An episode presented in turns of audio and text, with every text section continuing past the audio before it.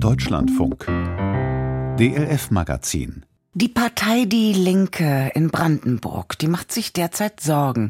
Wird sie weiterhin im Landtag sitzen? Die Linke ist dort seit 1990 vertreten. Zweimal hat sie in Koalition mit der SPD regiert. Das war von 2009 bis 2019. Bei der letzten Landtagswahl hat sie aber deutlich verloren und ist derzeit die zweitkleinste Fraktion im Landtag. Also, was tun?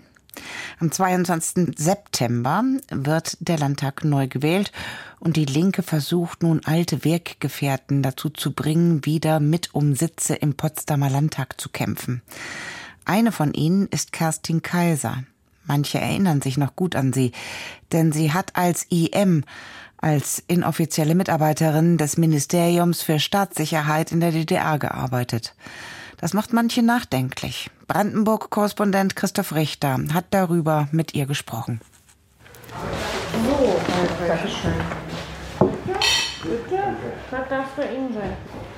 In einem Café in Strausberg, ein kleines Städtchen am östlichen Rand von Berlin, einst Sitz des DDR-Verteidigungsministeriums, heute Standort der Bundeswehr.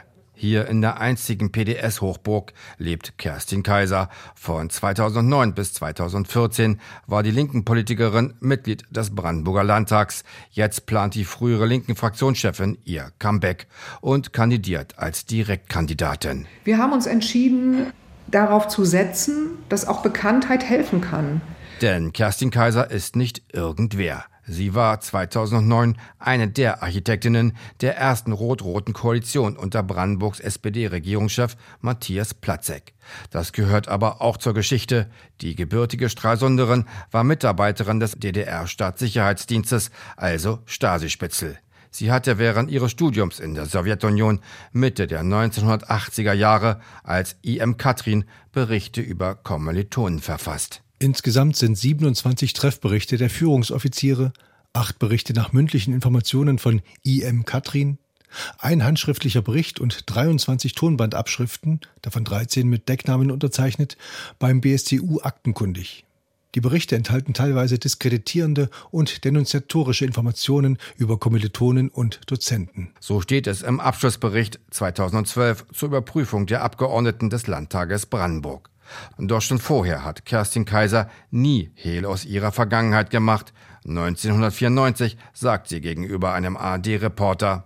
Mir sind erst im Laufe der Tätigkeit, im Laufe der Zusammenarbeit mit dem MFS in Leningrad, im Laufe meines Studiums auch Zweifel gekommen an der Berechtigung dieser Zusammenarbeit. Heute jedoch interessiere kaum noch jemanden ihre Stasi-Vergangenheit, sagt die 63-jährige Kerstin Kaiser. Also ich denke, da können, da fragt auch im Augenblick niemand mehr, wenn ich hier durch die Straßen gehe und angesprochen werde.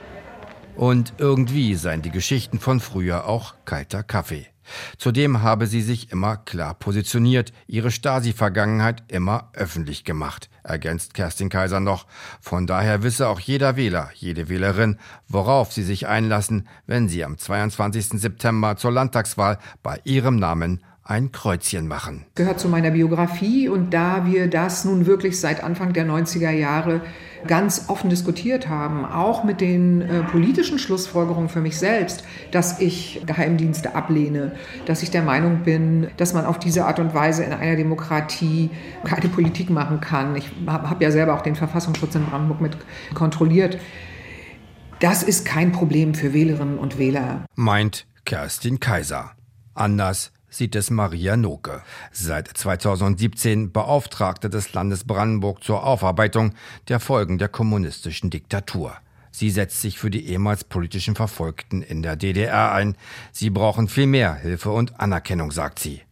Dass die Linkspartei nur um wieder in den Brandenburger Landtag einzuziehen, jetzt auch auf eine Abgeordnete mit Stasi-Vergangenheit setze, irritiert Noke. Ich glaube, dass wir da sehr kritisch drauf schauen müssen und dass es auch problematisiert werden muss, weil die Geschichte der DDR umzuschreiben und ähm, nach 34 Jahren zu sagen, es war ja alles nicht so schlimm, das werde ich ganz sicher nicht mitmachen. Kerstin Kaiser wurde 1994 über die PDS-Landesliste in den Bundestag gewählt, aber ihr Mandat hat sie in Bonn nie angetreten. Auch deshalb, weil der Schriftsteller Stefan Heim damals, ebenfalls PDS, dessen Bücher wegen seiner kritischen Haltung in der DDR nicht erscheinen durften, sie für ihre Vergangenheit scharf kritisierte. 2009 ist das CDU-Mitglied Dieter Dombrowski, der zu DDR-Zeiten wegen eines Fluchtversuchs knapp zwei Jahre im Stasi-Gefängnis Cottbus inhaftiert war, bei der Vereidigung der ersten rot-roten Regierung in Brandenburg in Häftlingskleidung im Plenarsaal erschien. Auch heute, 15 Jahre später, ist er irritiert, dass eine Kandidatin mit Stasi-Vergangenheit für die SED-Nachfolgepartei, die Linke, antritt. Dass die Linkspartei jetzt wieder auf sozusagen ihre bewährten Stasi-Kräfte zurückgreift, das finde ich enttäuschend. Ich dachte aber eigentlich, dass die Linkspartei weiter ist und sich von solchen Leuten getrennt hat. Ich kann es nicht verhindern, aber ich kann es kommentieren. Da war die Linkspartei schon mal weiter. Mit der Vergangenheit will sich Kaiser nicht weiter aufhalten. Sie ist heute Mitarbeiterin der Linken nahen Rosa-Luxemburg-Stiftung. Bis 2022 war sie Leiterin des Moskauer Büros. Sie gilt als Putin-Versteherin, ist Kritikerin der Russland-Sanktionen und der Waffenlieferungen in die Ukraine. Klingt nach einem Flirt mit dem Bündnis Sarah Wagenknecht. Kerstin Kaiser schüttelt energisch den Kopf. Also Nein.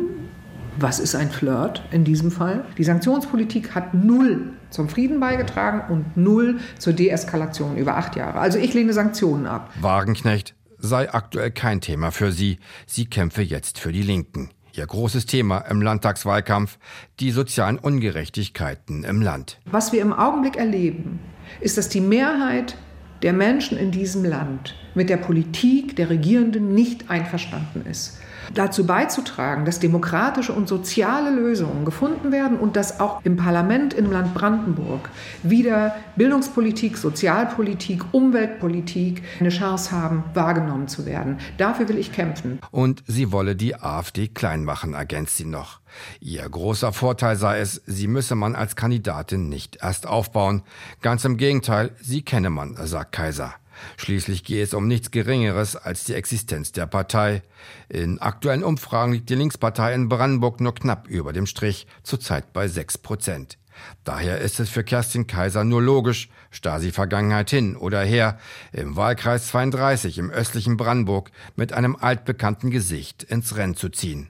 Ob sich das am Ende rechnet? Naja, sagt sie und bittet um einen Blick in die nähere Vergangenheit. Da habe sie ihren Wahlkreis rund um Strausberg viermal hintereinander gewonnen. Weshalb Kerstin Kaiser zuversichtlich ist, auch dieses Mal als Siegerin vom Platz zu gehen. Und die Küken werden im Herbst gezählt. Wichtig ist noch, wer einen Wahlkreis direkt gewinnt, zieht automatisch in den Brandenburger Landtag ein. Brandenburgs erste Stasi-Aufarbeiterin Maria Noke schaut weniger euphorisch in die Zukunft und rät den Wählerinnen und Wählern, genau hinzuschauen, wen sie am Ende wählen. Zu Kerstin Kaiser gibt es viele Informationen. Wir wissen auch, was sie damals für die Stadtsicherheit gemacht hat. Insofern ist es eine Entscheidung äh, der Menschen, ob sie jemandem das Vertrauen geben wollen, die eigentlich unglaubwürdig ist als Politikerin, oder ob sie doch eine andere Wahl treffen.